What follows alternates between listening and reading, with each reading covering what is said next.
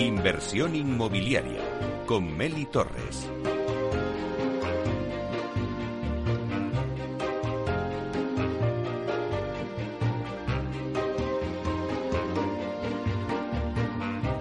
Hola, ¿qué tal? Muy buenos días y bienvenidos a Inversión Inmobiliaria. ¿Quiere invertir en el sector inmobiliario y sacar la mejor rentabilidad a sus propiedades?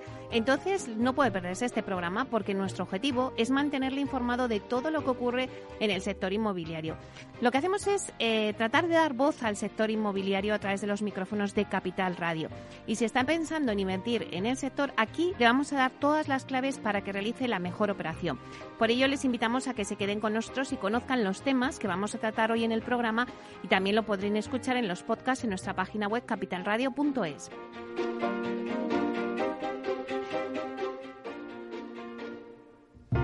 Bueno, pues hoy tenemos dos entrevistas de lujo para tomar el pulso al sector. Primero vamos a ver cómo está el sector de los centros comerciales y lo vamos a hacer con Hernán San Pedro, director de Relaciones con Inversores y de Comunicación del AR España Socimi. Y después vamos a analizar el sector residencial y lo haremos con Ignacio Morales, consejero delegado de Vía Acelere, para ver un poco la, la hoja de ruta de la compañía en este año 2022.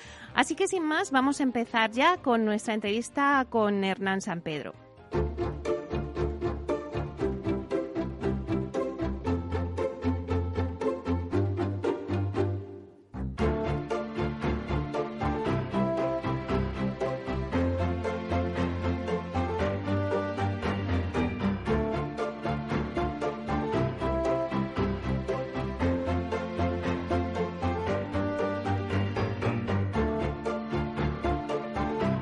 Es el momento del análisis. Bueno, pues hoy le tomamos el pulso al sector de los centros comerciales, como hemos dicho, con Hernán San Pedro, director de Relaciones con Inversores y de Comunicación del AR España Socimi. Vamos a saludarle. Buenos días, Hernán. ¿Qué tal, Meli? Buenos días. Pues un placer tenerte aquí en el estudio para, bueno, pues un poco para tomar el pulso al sector. Sé que, que ahora en breve, el 28, dais los resultados de la Socimi, pero antes hemos querido, bueno, pues entrevistarnos contigo y, y, hacer un repaso al sector. El sector inmobiliario, la verdad es que ha empezado 2022 con muchas noticias y la sensación de que va a ser clave para la reactivación económica. Todas las consultoras coinciden en que será un buen año para la inversión y que superará los niveles pre-COVID. La España presenta los resultados, como hemos dicho, el próximo 28 de febrero y está en plena fase de, de blackout informativo. Pero hoy queremos hablar con, con, vosotros, contigo en concreto, Hernán San Pedro, eh, sobre cómo han sido los dos últimos años de, de la Socimi eh, en estos años de pandemia y también pues que prepara la única Socimi, además es la única Socimi especializada en retail del continuo y a medio largo plazo a ver los planes un poco de vuestra compañía. Hernán, eh, ¿cómo ha afectado la pandemia en estos dos años en el sector del retail en general y luego también en particular en la España? ¿Qué tal, Meli? Buenos días. Ya sabes que es un placer estar con vosotros y con todos vuestros oyentes una vez más. Eh, lo primero, coincido con tu análisis previo. Yo creo que 2022 es un año eh, esperanzador para el mundo del retail. Yo creo que superaremos las expectativas y, y, las cifras que hemos visto en el sector durante 2021. En 2021 se transaccionaron aproximadamente 1.100 millones en el mundo retail en España y eso es casi un 50% menos de lo que se había hecho en 2020. Pero todas las expectativas y todos los expertos coinciden en que probablemente en 2022 vamos a superar muy claramente esas cifras. Uh -huh. Contesto a tu pregunta, ¿cómo nos ha afectado la pandemia? Pues, eh, pues de lleno, de lleno y además eh, suponiendo un absoluto reto pues para todos nuestros equipos, para nuestros centros comerciales, para nuestros operadores, para nuestros clientes finales e incluso para, para nuestros accionistas. Uh, y, y, en todos esos vectores ha sido donde hemos tenido que hacer un esfuerzo enorme. Primero preparando los centros pues para que tuvieran eh, las mayores eh, garantías sanitarias eh, de distanciamiento social y que pudiéramos acoger con toda seguridad a, todos nuestros clientes. Nos ha supuesto tener que redoblar los esfuerzos de relación con todos nuestros operadores, um, asumiendo que son nuestros socios de negocio y que, por lo tanto, las soluciones que hay que darles son individuales, uno a uno, y no eh, generales o colectivas que nunca se adaptan tan bien como si son eh, hechas a medida. Hemos tenido que pensar en nuestros clientes finales, como te decía. Eh, pues ahí tener más de un 20% de nuestra superficie en actividades esenciales que no han estado cerradas o lo han estado en menor medida, pues ha supuesto que ellos conocían perfectamente que podían ir a centros seguros, etcétera, a, comprar pues aquellos bienes de primera necesidad. Y luego, pues eh, afortunadamente, el buen hacer de los equipos ha supuesto que para nuestros accionistas los dividendos, pese a la que ha caído, pues hayan seguido estando entre los dos o tres mejores dividendos de la bolsa española. Así que los accionistas y los inversores, pues también han estado presentes en nuestros pensamientos y han tenido una retribución eh, de alto nivel y muy a la cabeza de las cotizadas españolas.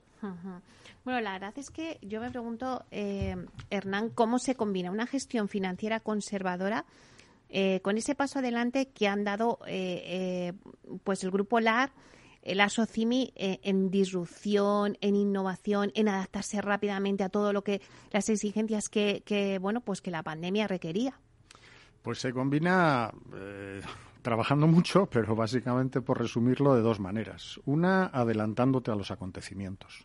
En marzo de 2020, cuando eh, la pandemia dio su cara real, con toda dureza, nosotros habíamos prácticamente completado nuestros planes de CAPEX y nuestros planes de inversión Teníamos los centros comerciales perfectamente adaptados a lo que el retail, del siglo XXI exige y ya habíamos invertido mucho en omnicanalidad, en digitalización, en innovación, en conocimiento de cliente, etcétera, etcétera. Y eso pues eh, nos dio la tranquilidad de que sin tener que hacer grandes inversiones íbamos a poder mantener un balance saneado y sobre todo una caja fuerte que es muy necesaria pues cuando vienen momentos de incertidumbre como los que hemos vivido en estos últimos dos años eh, y que todavía no han desaparecido completamente. Y la segunda eh, regla para poder combinar ambas cosas, la gestión financiera prudente y, y el paso adelante, como tú decías, es el no quedarse quietos. Es decir, estás en una buena situación, tus, tus centros comerciales funcionan bien, tus resultados operativos están bien, tu balance es saneado, tu caja fuerte, como antes eh, os decía, pero no te puedes quedar ahí. La compañía, por ejemplo, es una compañía que tiene un apalancamiento, un endeudamiento muy moderado, de alrededor del 40% sobre el valor neto de sus activos, pero aún así, eh, en este último año, en 2021, hemos emitido nada menos que 700 millones eh, de euros en bonos, en bonos verdes, y hemos convertido la totalidad de la deuda de la compañía en deuda verde con vencimiento a mucho más largo plazo y con un tipo de interés eh, mucho mejor que el que teníamos. Ahora mismo ya pues un 1,8% de tipo medio de coste de, de la deuda. Es decir, que adelantándote a los acontecimientos, eh, sabiendo que el mundo retail exige mucha innovación, habiéndolo hecho desde el principio y una vez que estaba hecho y a pesar de la dureza de la pandemia, no quedándonos parados y siguiendo haciendo cosas, por ejemplo, pues esta adaptación de la deuda eh, a una deuda completamente verde que te acabo de comentar. Claro, es que la palabra sostenibilidad eh, ya eh, se está incorporando mm, en el ADN de todas las, empresas del sector. Yo creo que, se busca la calidad de los activos y la sostenibilidad como las grandes cuestiones para el sector inmobiliario y también para el retail. Em, ¿Qué vais a hacer vosotros desde la España Socimi en adelante en ambas cuestiones, en calidad de activos y en sostenibilidad? A ver, la calidad de activos eh, se mantiene, eh, uno, eh, conservando los que ya tienes en los niveles adecuados de modernización y de adaptación a las necesidades que en cada momento pueda tener la sociedad donde estás operando. Y en términos de nuevas adquisiciones, pues sabiendo que una nueva adquisición que se añada a tu portfolio no puede minorar la calidad media eh, que ya tienes en ese, en ese portfolio. En términos de sostenibilidad, pues yo te diría o te apuntaría dos grandes eh, ejes. El primero es mm, pues usando la expresión coloquial que obras son amores y no buenas razones. Es decir, hay que aterrizar las políticas de sostenibilidad a cifras concretas y a logros concretos que tus eh, grupos de interés, tus stakeholders, pues puedan valorar. En ese sentido, ya en 2021 hemos empezado a reportar, eh, igual que reportamos las cifras financieras, pues reportamos las cifras y los logros que tenemos en materia de sostenibilidad. y no hay mejor prueba de cuáles son tus logros que poner numeritos eh, a casi todo. Y en ese sentido, pues esos números nos han permitido pues eh, tener un rating eh, triple B por MSCI, haber emitido los bonos que os he comentado antes con una second party opinion por parte de ISS, haber registrado huella de carbono en los últimos tres años, haber enviado ya al Ministerio el, plan de reducción de emisiones, tener el 100% de nuestros centros comerciales certificados eh, con BRIAM, ser eh, miembros del FTSE eh, for Good, estar en GRESB, tener un montón de certificaciones ISO, estar en el 15% mejor de las compañías españolas en el informe Reporta. Y bueno, pues al final obtener durante eh, por, por, séptimo año consecutivo el EPRA World Award en información financiera y por cuatro años consecutivos el EPRA World Award en información medioambiental. yo te diría Menudo currículum, ¿eh?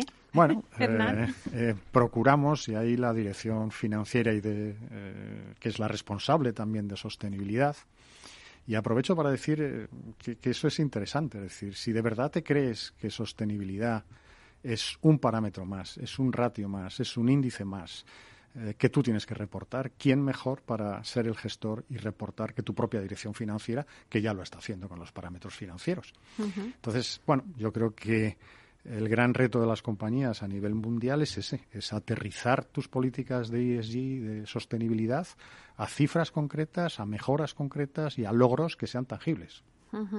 Claro, esto todo esto lo estamos analizando eh, del sector inmobiliario también, pero em, es verdad que empezamos el año 2022 Em, con el tema de fusiones y adquisiciones. Y la primera que se dio fue en el Grupo LAR, eh, en el Grupo LAR España Socimi. Eh, empezamos el año con la compra de Castellana Properties del 22% de Pinco en LAR.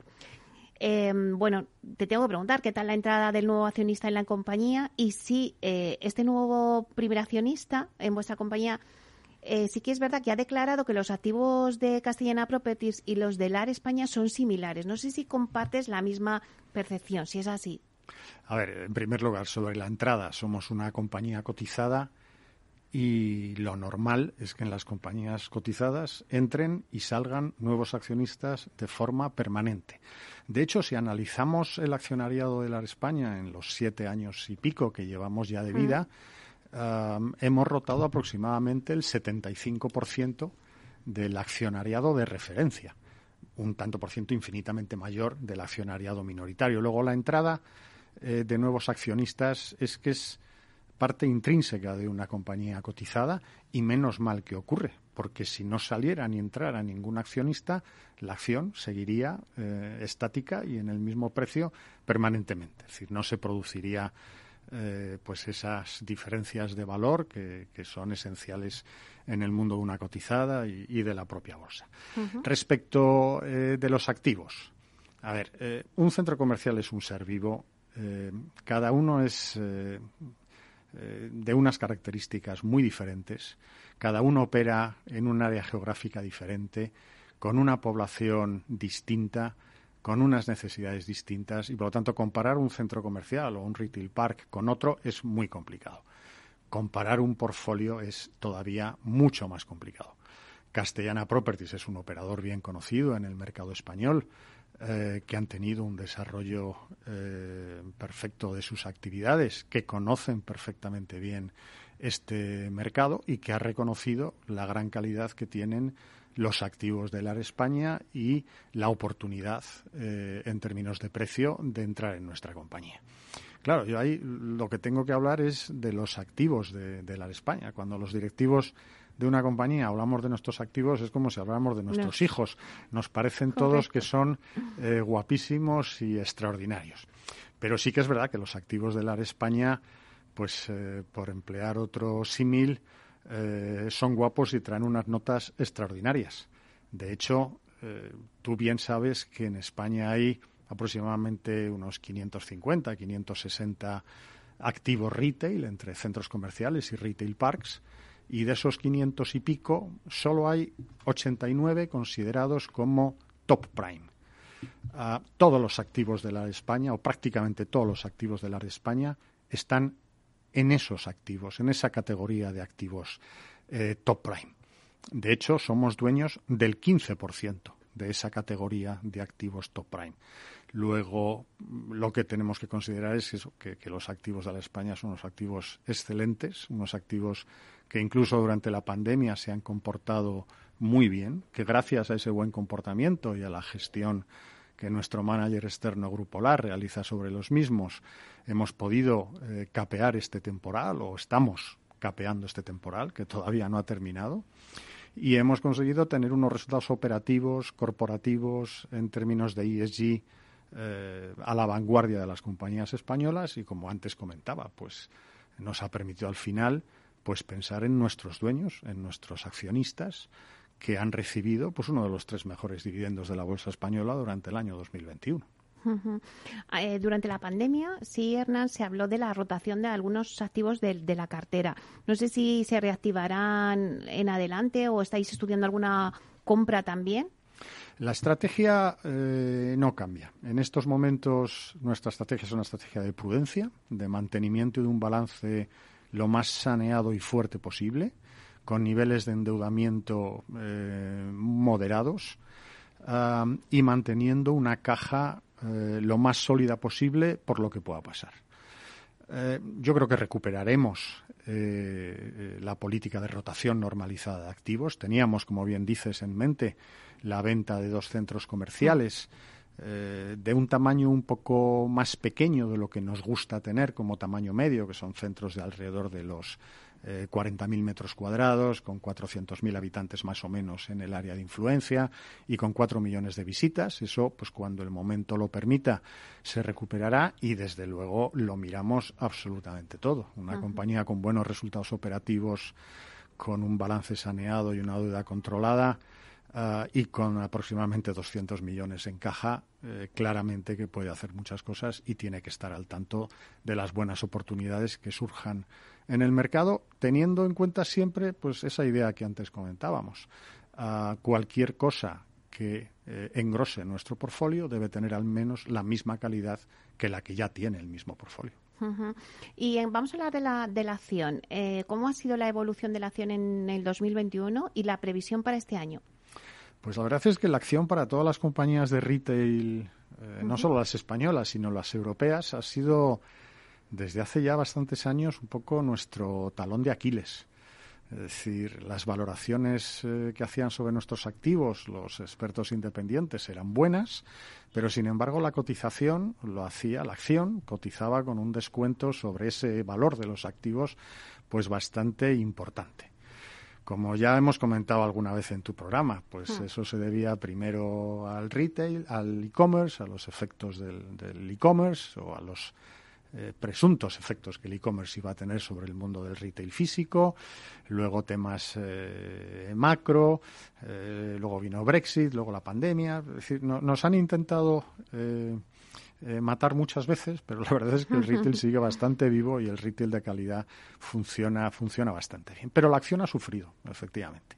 Afortunadamente, en 2021, eh, ya por primera vez hace algunos años, eh, la acción tuvo una subida en el año de aproximadamente el 10% y también hemos empezado bien el año en, en 2022.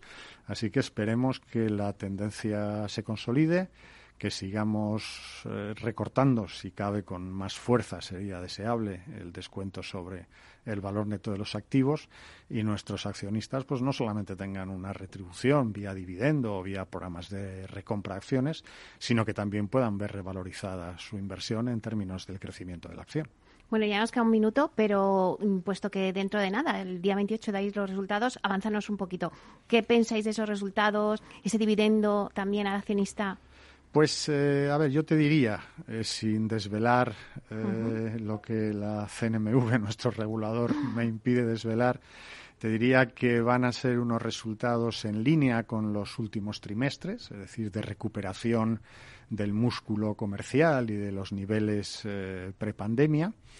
Ah, por supuesto, con un resultado positivo en, el, beneficio neto, ah, lo cual nos permitirá pues seguir pues con esa política que es casi, bueno, y sin casi, que es parte de nuestro ADN de retribuir a nuestros accionistas con el mayor dividendo posible. El año pasado pagamos 0,31 eh, euros por acción, que como hemos repetido en este hoy en el programa, pues fue uno de los tres mejores dividendos de la bolsa española. Eso supuso pues prácticamente un 7% de dividend yield, que es eh, una nota bastante, bastante alta. Y yo creo que este año tampoco defraudaremos a nuestros, a nuestros accionistas. Seguiremos pues en esa línea de ser una compañía conocida por la excelencia del nivel de dividendos que paga cada año. Bueno, pues esperamos en el, día 28 a saberlo y bueno, seguro que serán unos buenos resultados. Pues muchísimas gracias, Hernán Sampero, director de Relaciones con Inversores y de Comunicación de la España Socimi. Un placer. Igualmente, Meli, un placer volver a encontrarme con tus oyentes y contigo. Hasta pronto. Adiós, hasta pronto.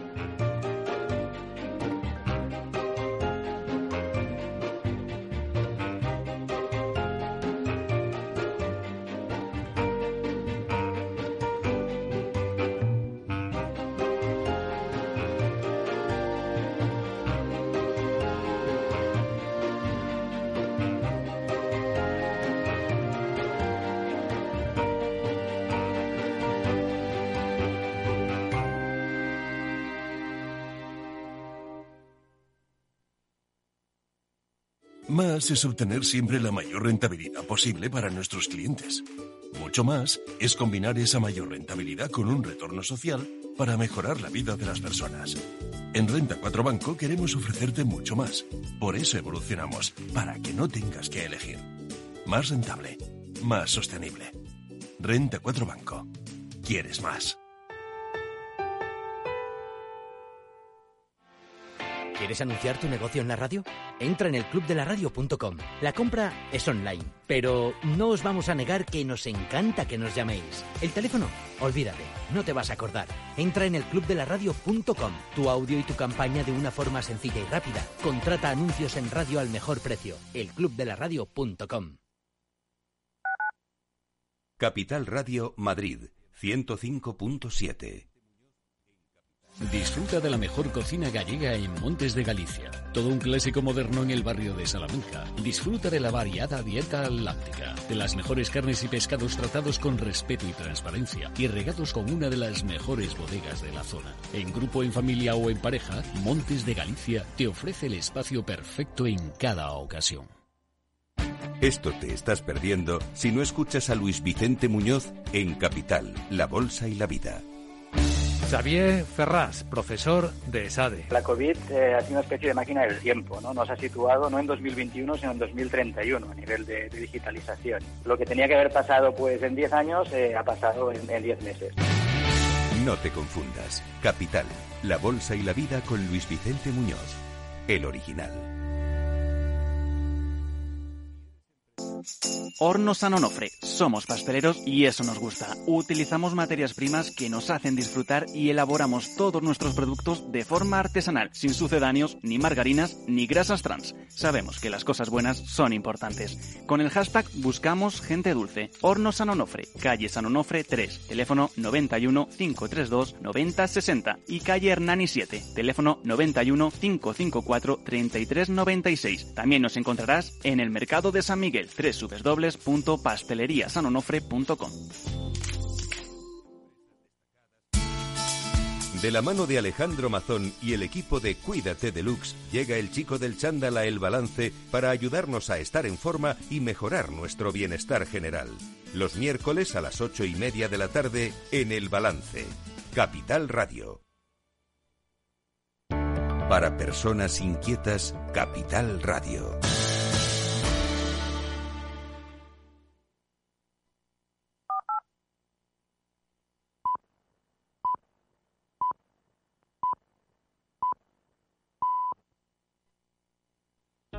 Capital Radio existe para ayudar a las personas a formarse y conocer la verdad de la economía. Los valores que Capital Radio defiende son la verdad, la libertad y la responsabilidad. Capital Radio es una empresa independiente que no se identifica con ideologías políticas. Capital Radio está aquí para ayudar a las empresas a comunicar cómo crean valor. Capital Radio apuesta por empresas sostenibles, transparentes y comprometidas con la sociedad. ¿Y tú? ¿También quieres trabajar por un mundo mejor? Aquí tienes tu sintonía. Capital Radio, con la gente que aporta y no se aparta.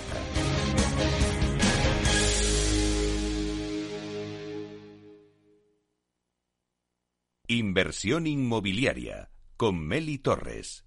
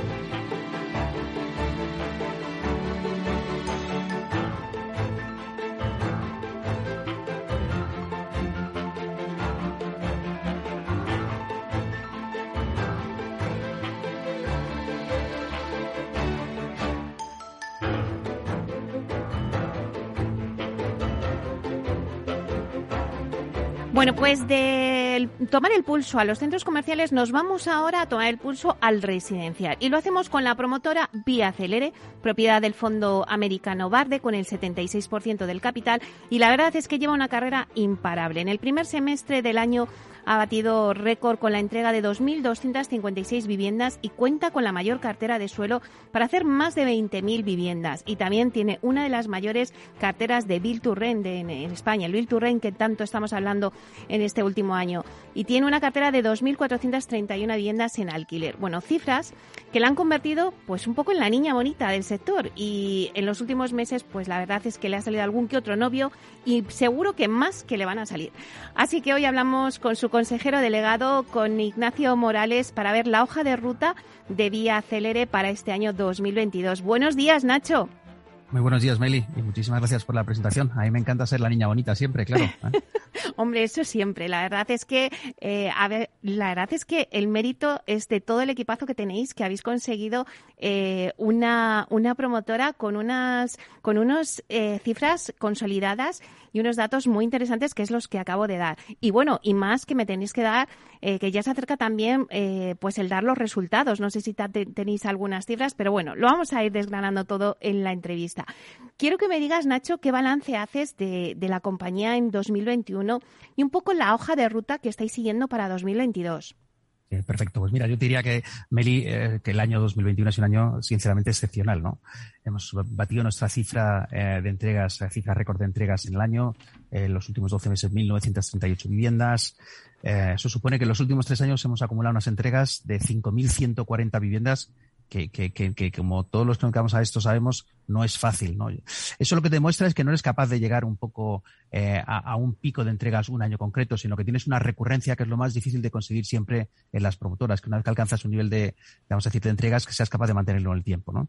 Pero además que el 21 fue un año también muy especial para nosotros porque lanzamos el primer bono verde en la zona euro, no tenemos ningún vencimiento financiero con este instrumento hasta el 2026, o sea que ha sido un año realmente el que nos sentimos francamente muy, muy satisfechos. Y lógicamente esta es la base para construir eh, en el 22, ¿no? Eh, año, yo, quería, eh, yo diría que, que, absolutamente de reto para todos nosotros para consolidar el crecimiento que hemos experimentado en el 21, que ha sido francamente muy único. Año que, arranca con muy buenas perspectivas, porque incluso el mes de enero ha sido un mes fantástico en preventas, en entregas, y eso nos hace ser muy, muy optimistas para el 22. muy contentos con el 21 y muy esperanzados y muy positivos con el, con el 22. ¿no? La verdad es que, Nacho, eh, el sector lo hemos hablado muchas veces contigo, el sector inmobiliario español sigue muy atomizado y, bueno, y el 2022 no sé si puede ser un año de, concentraciones, de adquisiciones. Es verdad que hemos empezado el año y justamente antes de ti tenía la entrevista con, con Hernán San Pedro de, de Lars Socimi y bueno, estábamos hablando pues que empezamos el año con la compra de Castellana Properties del 22% de Pinco en LAR. Eh, bueno, pues al final el sector eh, para crecer y, poder competir a nivel europeo pues, pues se tiene que concentrar. Todos al final lo decimos, ¿no? No sé si, bueno, pues si se van a dar más concentraciones. Sí, fíjate, yo ya sabes que hemos hablado mucho, como tú dices, en el, en el, pasado de concentraciones, y ya sabes que yo siempre he sido un poco escéptico, ¿no? Creo que llevamos mucho tiempo hablando de ello, eh, pero no suceden. ¿eh? Y eso, eso, eso tiene un porqué. Esto recuerda un poco a, ¿no? a, la fábula de que viene el lobo, que viene el lobo, pero el lobo nunca acaba de llegar. ¿no? Hmm. Pues esto es un poco parecido. Es decir, y la razón por la que no suceden es fundamentalmente es porque no son tan fáciles y no se genera tanto valor. ¿no? Yo creo que el, racional eh, fundamental para, para ver operaciones, vamos a decir, corporativas de concentración tiene que ver con o razones de mercado de capitales o razones de acceso, en nuestro caso el residencial, a bancos de suelo, donde, digamos, estás eh, ganando suelos que de otra forma es muy difícil comprar en mercado, porque nuestro drama a día de hoy es que no hay suelo. Entonces, eh, es desde luego una de las justificaciones más claras para poder, digamos, eh, comprar compañías. Todo lo que no consigues comprando suelo a suelo, lo consigues de, un, de una tacada, ¿no? Comprando la cartera de una compañía completa, ¿no? Por eso sigo pensando que no son tan fáciles las consolidaciones y las concentraciones en el sector eh, y tiene que haber una muy buena, vamos a decir, razón estratégica para llevarlas a cabo. Si no, no son operaciones eh, que tengan muchas sinergias y eso siempre impide un poco eh, que las operaciones seamos, salgan con la velocidad a la que deberían salir. Como tú mm. muy bien apuntas, ¿no? La, las, las, la realidad es que las cuotas de mercado que tenemos, incluso las promotoras más grandes, son ridículas en comparación con algunos de nuestros competidores europeos. Hablamos de cuotas del 3-4% como máximo, que son, son realmente muy pequeñas, ¿no? Son muy, muy poco significativas. Pues al hilo de lo que estás comentando, eh, Nacho, una de esas razones es el suelo. O sea, eh, al final el suelo es la materia prima de una promotora y tener, no sé si el atractivo también debía acelerar, entre otros muchos, por supuesto, pero eh, ese, la cartera de suelo que tenéis vosotros ahora mismo. Yo diría la cartera de suelo y ahora que está tan de moda la del Bilturren, también la cartera de Bilturren que tenéis. Yo, Meli, te diría que fíjate, el principal atractivo para mí a día de hoy, eh, y, la compañía la conozco medianamente bien, de, de es el equipo. Eh, para mí es el equipo, eh, es tener la plataforma que tenemos con, la, con los profesionales con los que tengo el, placer y el privilegio de trabajar a diario, me parece que es el principal atractivo. ¿no? Y si ya nos vamos al plano de lo tangible, y, nos dejamos lo intangible, que es una opinión muy personal, muy sesgada, como te puedes imaginar, efectivamente creo que el, suelo es, un diferencial de Viacelere. tenemos el mayor banco de suelo a nivel residencial con 20.000 unidades, pero además es que en su momento, yo diría, eh, hicimos la apuesta adecuada, que es eh, tener la percepción de que el suelo finalista no, no existía, digamos a decir, con la abundancia con la que, con la que el mercado lo iba a consumir, que íbamos a ser capaces las promotoras de consumirlo, y eso nos forzó a apostar mucho por el suelo estratégico, que era una apuesta, vamos a decir, contraria a lo que habían hecho en su momento, por ejemplo, algunos de nuestros eh, colegas cotizados que pensaban que, digamos, el mercado sí iba a ser capaz de proveer más oportunidades de suelo y, por tanto, apostaron por la eficiencia de, sus balances y, no tener, digamos, eh, activos, vamos a decir, ociosos durante tanto tiempo, ociosos en el sentido de que hasta que lo transformamos el suelo estratégico en finalista, pues no son activos que podamos movilizar, ¿no? Eh, nosotros a día de hoy tenemos una, sola, una, cartera de suelo estratégico, perdón, de unas 6.000 unidades, eh, de los cuales más de 5.000 están en Madrid. Y eso nos hace básicamente un, un, atractivo, nos da un atractivo a la cartera suelo absolutamente único, ¿no? Y como tú decías antes, el Build to desde luego, que es, que es un, uh, una apuesta muy diferencial. Las distintas promotoras, todas, te diría, todas sin excepción, creemos en el Build to eh, y, todos estamos haciendo cosas en el to Probablemente lo que cambia un poco es la estrategia, ¿no? Los hay de más patrimonialistas, eh, que prefieren, digamos, ser dueños y tenedores de los activos a largo plazo, los que prefieren no tener ningún riesgo y lo que hacen es, eh, digamos, venta desde el minuto uno del proyecto con el inversor de la mano y, por tanto, el, riesgo futuro de ocupación y de gestión lo tiene el inversor. O una apuesta, vamos a decir, híbrida intermedia como es la nuestra, que es la de decir, oye, mira, yo creo que tengo la capacidad de construir esa cartera y que una vez construida tener la capacidad de desinvertirlo, pero como cartera, no activo-activo. ¿no?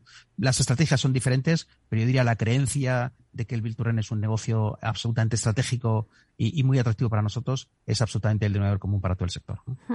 Eh, me contabas una estrategia un poco mixta, pero sí que es verdad que vosotros habéis hecho proyectos llave en mano eh, de to Rent y, lo habéis eh, pues dado, lo habéis desarrollado y luego lo habéis vendido, ¿no? no sé si tenéis ahora mismo con esa misma fórmula, ¿no? De proyectos llave en mano, no sé si estáis también trabajando en algún otro proyecto o vais a seguir también esa fórmula. Sí, fíjate, el año pasado entregamos efectivamente eh, una promoción Montessori en Valdemoro a Tectum. Sí. Eh, ya casi una gran experiencia, la verdad es que hemos trabajado muy bien eh, conjuntamente con ellos, aunque no es este nuestro curso preferente, vamos a decir, de actuación en el Build to Rent, ¿no? Eh, estamos muy ocupados con el desarrollo de nuestra cartera, que 2.431 viviendas son muchas viviendas y por tanto consume mucho tiempo y muchos recursos. Eh, y, y, y, es verdad que sí que entramos en este tipo de transacciones, vamos a decir, de, de llaves en mano eh, de Bill cuando hay un reparto, vamos a decir, equitativo o a nuestro juicio equitativo, obviamente, en términos de riesgo eh, y beneficio, ¿no? Eh, tenemos algunas conversaciones en marcha y, bueno, lo que estamos esperamos es que, es que, es que puedan cuajar, vamos a decir, en los próximos meses. Aunque, como te digo, nuestro grueso está más centrado en, en desarrollar. todo lo que tiene que ver con nuestra propia cartera, exactamente. Además, también no solamente estáis desarrollando esa cartera de 2.431 viviendas de Bill sino que también entráis en estos nuevos modelos, no solamente el Bill que se están eh, ahora saliendo en el mercado, como el Coliving. Y habéis hecho vuestro primer proyecto Coliving en Málaga. Em, cuéntame un poquito eh, por qué habéis apostado por el Coliving y si tenéis otros proyectos ya en marcha. Fíjate, el Coliving, eh, primero, no, es casualidad que sea Málaga. Es decir, Málaga es una ciudad que tiene ahora mismo un dinamismo, pues, pues, pues eh, absolutamente difícil de, comparar. De hecho, en, términos de, vamos a decir, de, fortaleza y, y, y, solidez de la demanda, prácticamente solo Madrid se acerca a los niveles de, Málaga ahora mismo, ¿no? Eh, el Coliving es una solución claramente que necesita la sociedad, el sentido de que cada vez hay más personas que primero no tienen los recursos, la capacidad económica, pero sí tienen la necesidad de, vivir, vamos a decir, con un componente de servicio que está a caballo entre lo que es nuestra promoción, eh, vamos a decir, residencial tradicional y el hotel, es un concepto donde nuestro producto se va hotelizando progresivamente, requiere mucho servicio y creo que es una tendencia que va a crecer muchísimo en los próximos años y por tanto nuestra obligación es estar muy atento a ellos. ¿no?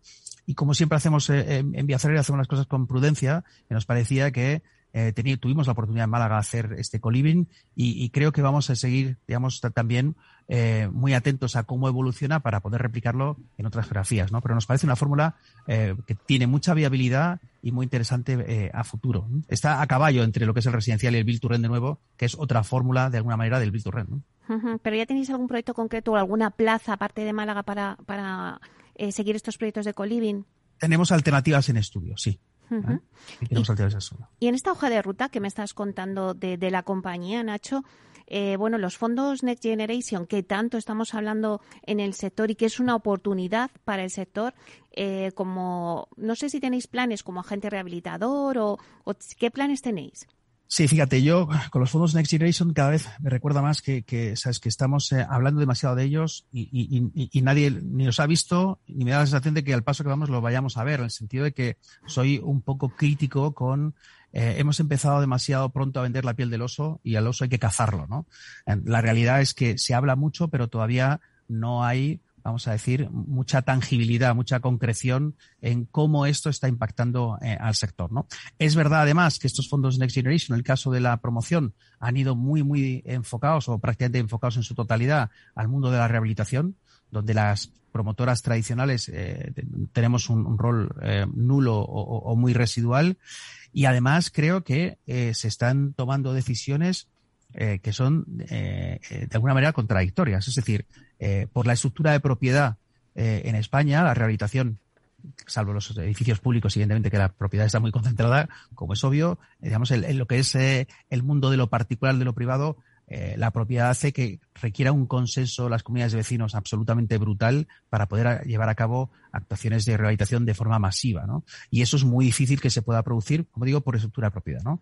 En segundo lugar, parece una contradicción en sí mismo, que yo creo que poco a poco la señalamos para lo importante que es eh, apostar y pedir un poco que se haga ese esfuerzo de rehabilitación, cuando en paralelo la propia ley de la vivienda lo que está haciendo es estableciendo limitaciones al alquiler. Tú no puedes pedir a alguien que invierta un dinero en comprar un edificio, en rehabilitarlo, y en paralelo a, hacer un esfuerzo económico brutal, como es una inversión de ese calado, le pones limitaciones al propio ejercicio del, de mercado, que es fijar el alquiler que tú crees, primero, que se va a adaptar, porque nadie, nadie hace esto, vamos a decir, sin tener una voluntad de ser viable económicamente, y dos, que compense tu esfuerzo económico previo, ¿no? Creo que la ley de la vivienda está, en cierto modo, desincentivando de forma muy, muy, muy clara todo, todo el, el, tema de la rehabilitación, ¿no? que por otro lado es una necesidad, sobre todo desde el punto de vista de la sostenibilidad, de la eficiencia energética, etcétera, etcétera.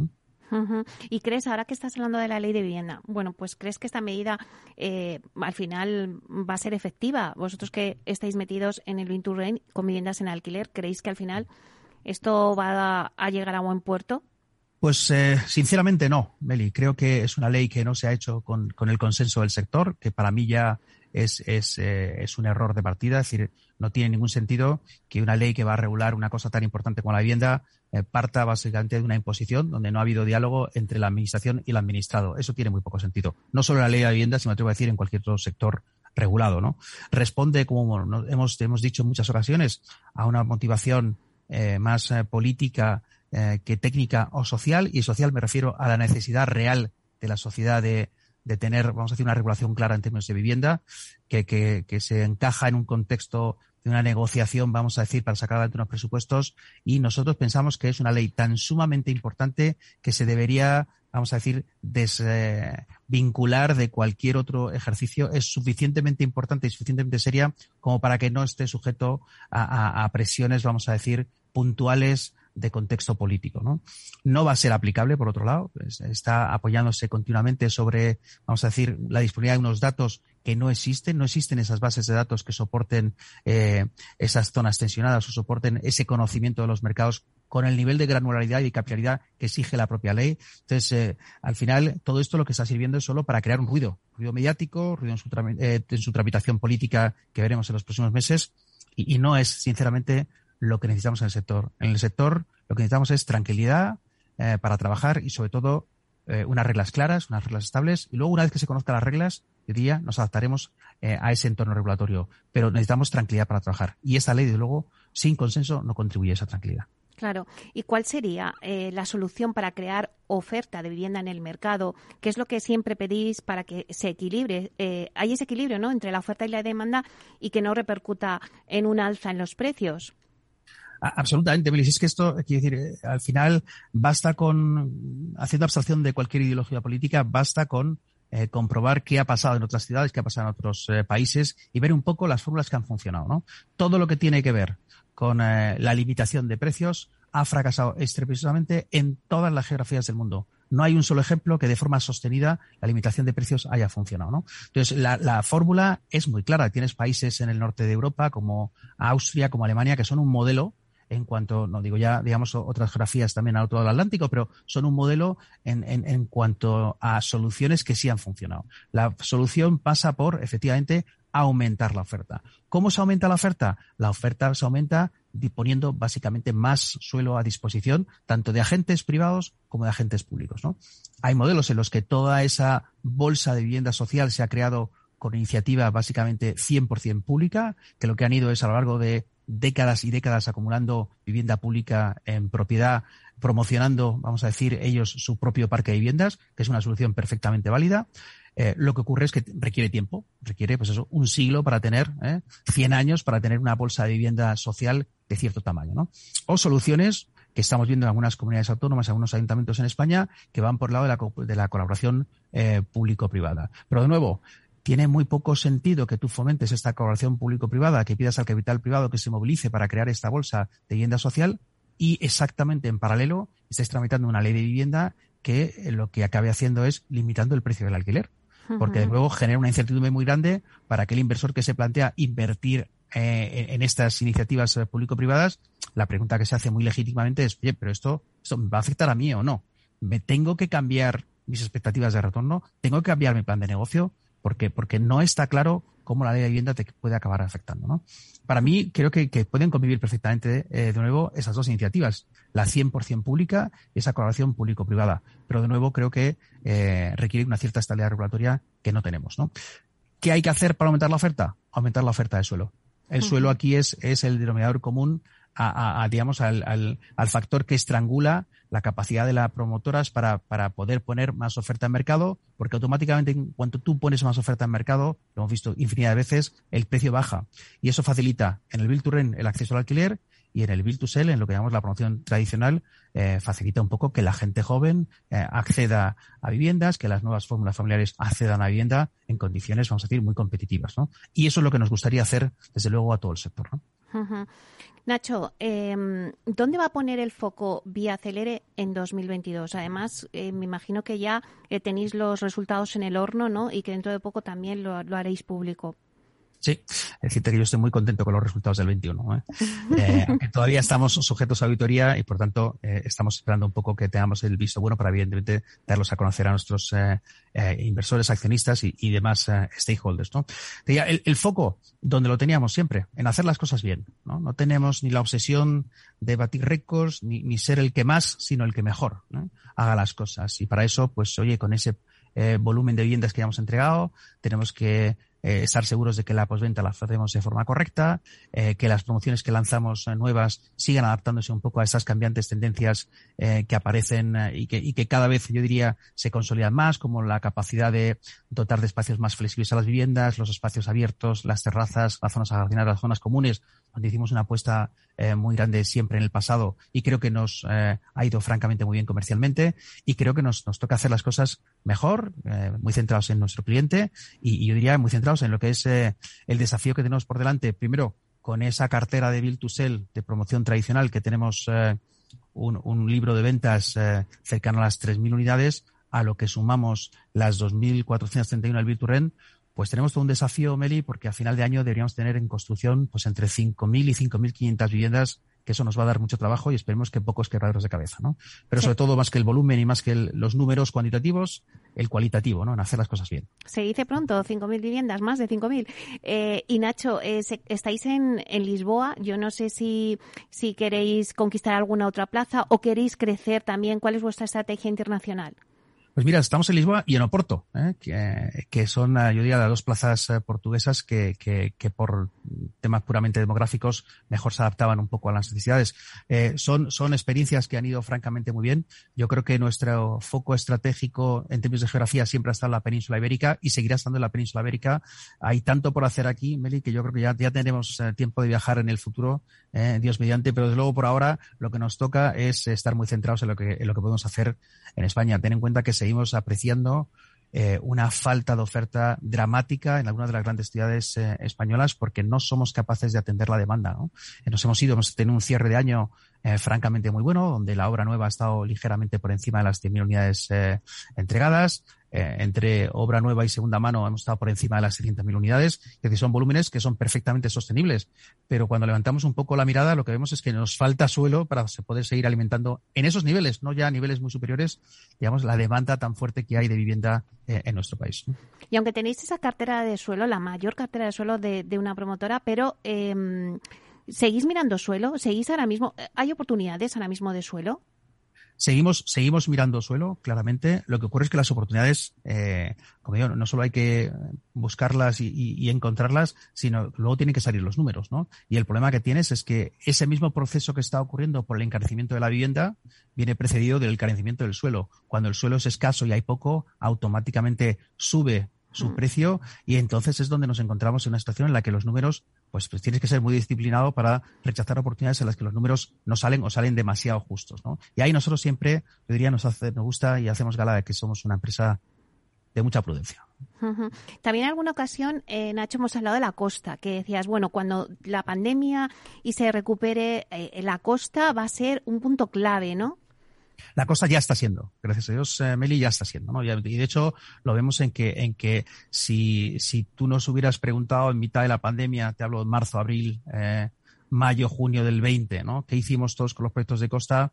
Decir, oye, pues, pues realmente ser muy temerosos porque pensábamos que era evidentemente lo que más iba a sufrir y de hecho así ha sido, ¿no? Sufrió mucho evidentemente porque te faltaba el, el flujo de turismo, del eh, turismo internacional sobre todo, que, que, que, es una parte muy importante de nuestra clientela, ¿no? Ahora lo que ha ocurrido es radicalmente diferente, a pesar de que no estamos alcanzando los niveles de turistas que tradicionalmente estamos acostumbrados en nuestro país, que sabes que, la, la, industria hotelera, la industria turística en general es una parte importantísima de nuestra economía. Lo cierto es que estos niveles de recuperación nos están ayudando muchísimo con la comercialización de las, de las segundas residencias, ¿no? Eh, pero vamos, además es una cosa que está ocurriendo a, todos los niveles, eh, yo diría en todo el litoral eh, español, ¿no? hasta el punto de que nos ha llevado a acelerar fases 2 y 3 de muchas promociones que pensábamos que iban a ir mucho más lentas, ¿no? Pero están funcionando comercialmente francamente muy bien. Bueno, Nacho, hemos hecho un repaso, yo creo, generalizado eh, a vuestra hoja de ruta de la compañía, del sector. Eh, nada, ya esperamos vuestros resultados, que, que, ya nos avanzaréis un poco, pues que ya nos has avanzado, ¿no? Que han sido muy buenos. Así que, pues nada, ya nos dirás cómo. Claramente, en cuanto salgan del horno eh, y dado el visto bueno del, con el auditor, desde luego que los, los compartiremos eh, y compartiremos esa alegría. ¿eh? Yo creo que han sido números buenos, un muy buen año y, y lo importante es, oye, ya ese es el 21, ahora hay que centrarse en el 22 y tratar de repetirlo. claro que sí.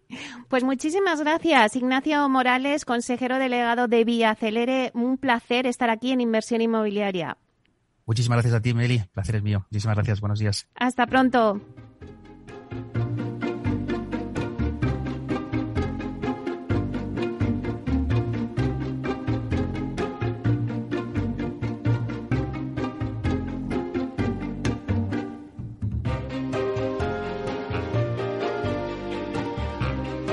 Bueno, pues acabamos de escuchar las palabras de la entrevista de, Nacho Morales, el consejero delegado de Vía Celere. Nos ha dado la hoja de ruta que va a seguir la compañía para el 2022. Antes también hemos hablado con Hernán San Pedro, director de inversiones y comunicación de Lars Socimi España. Y también nos ha dado las claves de cómo está ese sector de centros comerciales. Así que hoy le hemos tomado el pulso a estos dos sectores, al residencial y al retail. Y os hemos dado las claves de por dónde van a ir estos sectores.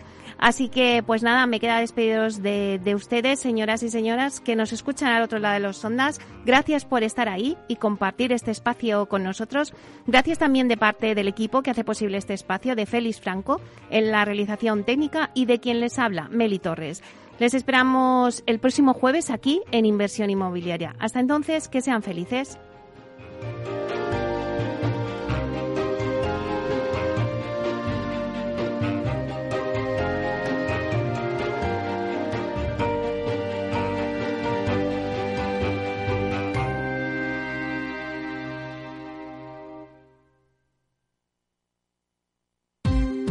Ya no estamos en la era de la información, estamos en la era de la gestión de los datos y de la inteligencia artificial. El tratamiento inteligente de estos datos proporciona un valor enorme a las empresas en sus procesos de negocio. En Piper Lab ayudamos a nuestros clientes a tomar decisiones de negocio basadas en datos. Escúchanos todos los lunes en el espacio de Big Data de Capital, la Bolsa y la Vida. Escuchas Capital Radio, Madrid 105.7, la radio de los líderes. Disfruta de la mejor cocina gallega en Montes de Galicia. Todo un clásico moderno en el barrio de Salamanca. Disfruta de la variada dieta láctica, de las mejores carnes y pescados tratados con respeto y transparencia y regados con una de las mejores bodegas de la zona. En grupo, en familia o en pareja, Montes de Galicia te ofrece el espacio perfecto en cada ocasión.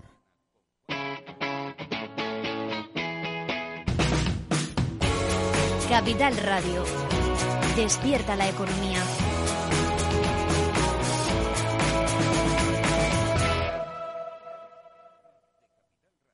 En el restaurante Gaztelubides somos rigurosos con la selección del producto para crear recetas imaginativas que acompañamos de una bodega generosa y brillante y de nuestra magnífica terraza durante todo el año. Restaurante Gaztelubide, carretera de La Coruña, kilómetro 12200, La Florida. Teléfono 91 372 8544. Una recomendación del programa gastronómico Mesa y Descanso.